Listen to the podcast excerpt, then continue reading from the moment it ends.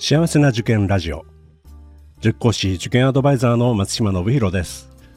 この番組は学校の先生や在校生専門家の方をお招きしてお話を聞くなど幸せな受験を目指す保護者の皆さんや受験生を応援するラジオです。ポッドキャストと Voicy の通常の配信は水曜日と土曜日です。時々他の曜日でも配信しています。それでは今日もよろしくお願いいたします。今回は桜ヶ丘中学高等学校の中野先生と高校2年生の田島さんにお越しいただいてます。皆さんよろしくお願いいたします。よろしくお願いします。よろしくお願いします。はい、えー、ではですね先生あのまずは自己紹介をちょっと簡単にお願いできますでしょうかはい、えー、私ですね、桜ヶ丘高等学校の探究科という教科の教科長をしております。また、キャリアデザインコースの責任者をさせていただいております、中野と申します。本日はよろしくお願いいたします。はい、ありがとうございます。田島さん、よろしくお願いします。はい、桜ヶ丘高等学校2年の田島さつきです。本日はよろしくお願いします。はい、よろしくお願いいたします。はい、あのー、今日はですね、あの桜ヶ丘中学高等学校のキャリアデザインというコースですね。こちらのちょっとご紹介をいただくということなので、まあ、早速なんですけれども、まずはあのこのコースの設立の経緯とか、えー、特徴を先生からまず、えー、お話しいただけますでしょうか？はい、ありがとうございます。えー、キャリアデザインコースのですね特徴としましては、探究活動にかなり力を入れていくというところが特徴の一つとして挙げられます。で、まあ、ただ単に机上で探究活動を進めていく、まあ、調べ学習で終わるのではなくて、実際の企業との企業インターンシップなどを通して実学を意識した上で探究活動のサイクルを回していくというのが特徴の一つとして挙げられます。まあ、現在、大学入試においても推薦入試等で将来何がしたいかというのが生徒たち問われる場面がかなり多くなってきました。本校も今まではですねどうしてもこの大学に行きたいという生徒はいたんですけれどもその生徒にその後何がしたいの？と聞くとその先はあまり考えていない生徒が非常に多くいました、まあ、ちょっとこれは危険なんではないかなと、まあ、どうしても大学受験がゴールという見え方になってしまいがちなところからキャリアデザインコースでは、まあ、本来の進路選択の仕方ではあるんですけれども将来何がしたいかということに重きを置いた進路選択ができるようなカリキュラムを組ませていただいております。はい、ありがとうございます。あのこのコースはできて何年目になるんですか？できて今年で3年目ですので、今年初めて進学実績が出るようなコースになります。なるほど。はい。あのこのキャリアデザインコースの先生が、まあ、あの担当している部分というのは、えー、どういったところになるんですか？そうですね私が担当しているのは週に3時間もしくは4時間設定されている探究という事業の時間を担当しております。まあ、今の社会でどんな力が求められるのかというのを生徒たちに伝えつつ自分が得意としているものをこれからの社会でどうやって生かすことができるのか一緒に考えていくというような時間になっております。ちなみにあのこの先生のあの専門教科っていうのは何になるんですか？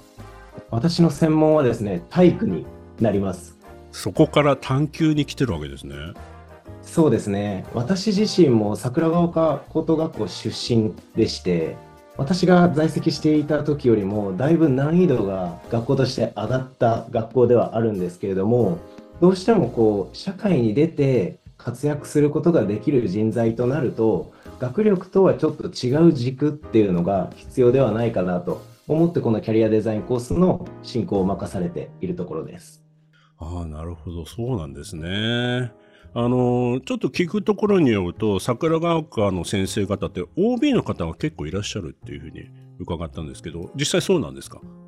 そうですね今職員も含めると9名近くおります。まあ、やっぱりあの学校に戻ってきたくなるこう空気感というか、まあ、適度に教員と生徒の距離が近いというのも本校の特徴ですしまたあの卒業して戻ってきても先生たちがあまり大きくは変わっていないっていうのも私立の良さの一つかなと考えております。確かにそうですよね。でもあの桜ヶ丘さんはでも今すごく注目されてるというか人気校にもう急上昇してるっていうのは、まあ、あの塾の関係者でもみんなあの知ってることなので、まあ、そういう意味では学校もどんどんどんどん成長してるっていう感じもありますよね。そうですね。大学入試などに関してもかなり変化が激しいので、まあ、そういうところに対して積極的にこう変化を受け入れるっていうのが本校の教育の特徴の一つかなと考えておりますので、まあ、そのタイミングタイミングでより良いものを導入していく、まあ、そのフットワークの軽さっていうのが、まあ、香港の良さの一つかなと考えております。先生も楽しんでいらっしゃるんですね授業の方そうですねキャリアデザインコースの授業に関しては導入するタイミングでまあ、教員サイドが高校の時にこういう授業があったらすごい良かったですよねっていう内容を導入していくというところを、まあ、コンセプトとしていろいろと考えております。はい、ありがとうございます。それでは実際に、え、キャリアデザインコースに、え、在籍している田島さんにちょっとお話を伺いたいと思うんですけどもまずはあのキャリアデザインコースを選んだのはどうしてたんですか？はい。私は先輩たちが今ピーナッツバターの販売をしているんですけどそのラベルデザインをしているのを見てあこの高校普通ではない体験できるんだなと思ったのがきっかけで入りました。私それ実はあの知ってますよ。はい。あの はい。あのピーナッツバターのね。はい。あのこう瓶詰めになっているやつですよね。そうです。あのなかなか濃厚で美味しいですよね。ありがとうございます。田島さんはあの高校からお入りになったんですよね。はい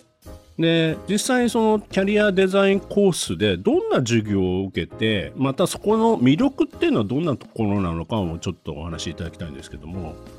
はいと実際に起業された方のお話を聞けたりさっき言った通りピーナッツの収穫をしたりそこからオンラインストアで販売をしたりあとは日常が良くなるにはどうすればいいかみたいなアイデアコンテストに参加をしたりするのでなんか今まで知っていたことを学ぶこともできるしさらに深掘りできたり高校生のうちに体験できないことをたくさん学ぶことができるのが一番の授業の魅力かなと思います。実際のところその探究の授業なんかを通してどんな経験をされてるんですか？グループワークが多いのでなんかグループのメンバーみんなで与えられた課題に対して限られた時間の中でいかに完成度の高いものができるのか授業時間が50分で短いので効率のいい時間の使い方を学んだり高校生って対立多いじゃないですか。と私たちの探究っていう授業は一つの会社みたいな感じでやっているので対立したところでなんかその人と関わらないじゃなくてなんか相手の良さを見つけ出してその子とどうやって向き合うのかとかをとなんか一緒に考えることができる授業です。今のお話ってもう実際に企業で働いてる感じと同じですね。こんな感じです。なんで将来に役立つかなっていうのも私は思いました。うんまあ、あのそもそもねキャリアデザインコースという名前でももうあの高校よりは大学って感じを私たちの世代だと受けるんですよね。それを高校からやってるって、まあもちろんね、他の学校さんでもそういう取り組みされてる学校さん今増えてると思うんですけども、やはりそういったところで学べることって、なんか高校生のうちにそれ学べるってすごくなんか幸せっていうか、いいなっていうふうにあの感じますね。であの世の中に出ているあのいわゆる社会人の方と接する機会っていうのも結構あるんですか？ありますね。例えばあの先ほどはあのピーナッツの話が出ましたけれども他に例えばまた具体的にありますか？そう IU っていう大学の教授さんが来て一緒にこの前まであのアイデアを出してなんかどういう社会になったら良くなるかみたいなのをプレゼンしたりしました。はい、あなるほどね、そうなんですね。あとはちょっと私聞いたところによると、例えばあの地方創生みたいなところをやられてるっていうのも聞いたんですけども、実際に何かそういう取り組みもされてるんですか？去年なんですけど、鹿屋百茶レっていう鹿児島県の鹿屋市の抱える問題に対して、なんかどうやったら鹿屋市の魅力を最大限に引き出すことができるのかみたいなのをみんなで考えて行いました。うんあの具体的にどんな課題があったんですか？お土産、どういうお土産をしたら喜ぶかみたいなのあって、私たちは金谷市の特産物、紅芋を使ったラングドシャを作りたいっていう。いうことで、はい。はい。あの、それはじゃあ、実際には、あの、できたんですか？いや、コンテストに通らなくて、終わっちゃったんですけど、でもいい経験になりますよね、そういうのね、はい、うん。地方にこう目を向けるっていうかね、やっぱり都会にいるとなかなかできないことだと思うので、まあ、そういった意味では、まあ、日本全国今ね、あの地方創生でなあのなかなかこう悩んでるというか、課題を持ってるあの市町村って多いので、でも今の若い人たちの力でそういったところもねあのいろいろと課題解決をし、まあ、お手伝いできるっていうのはね素晴らしいことだと思いますね。この番組では保護者の方、受験生の皆さんからの質問や相談をお待ちしています。今日の話を聞いて良かったという方は、ぜひ登録、フォロー、いいねなどをしていただくと大変励みになります。それでは次回も幸せな受験ラジオでお会いしましょう。